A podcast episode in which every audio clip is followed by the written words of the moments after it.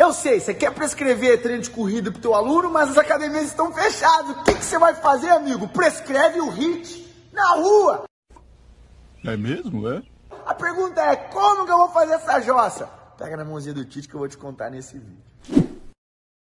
Liga, eu quero montar HIT na rua. A primeira coisa que você tem que saber é qual é a velocidade do meu aluno na rua.